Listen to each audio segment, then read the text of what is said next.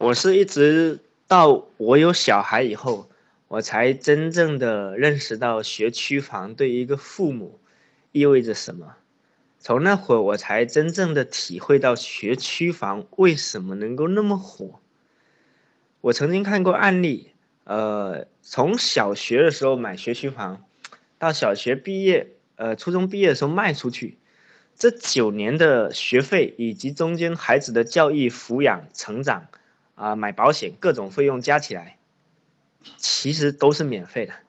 因为那个学区房的涨幅，等你卖出去的那天。已经高于你支付孩子的所有费用，还要翻好几倍。我能够真正的体会到父母对于